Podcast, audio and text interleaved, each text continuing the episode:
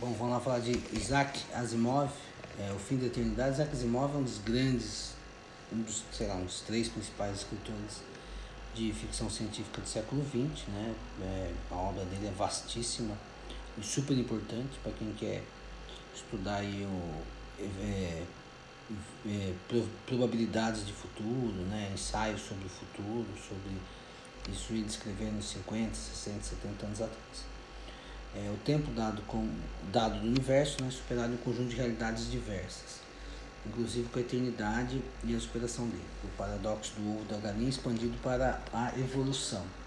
É, ainda estamos no processo linear, mas tem quem acredita que ele vai passar, quer dizer, que em algum momento a gente vai. Esse livro vale bastante a pena, toda a obra do, do Asimov vale a pena, recomendo bastante.